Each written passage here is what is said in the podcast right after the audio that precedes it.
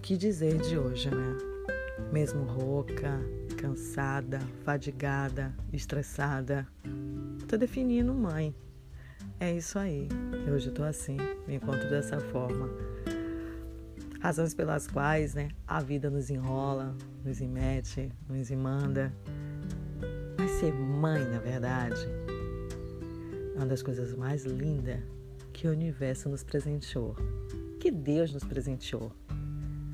Quando ele viu que Adão estava só e se sentia só, ele providenciou uma disjuntora, uma companheira idônea, uma amiga. Mas ela não veio só para ser amiga de Adão. Ela veio para ser mãe dos filhos de Adão. Deus providenciou uma perfeição tão magnífica, uma caixinha que chamamos de útero, o qual embala, carrega durante longos meses longos meses de espera e ansiedade.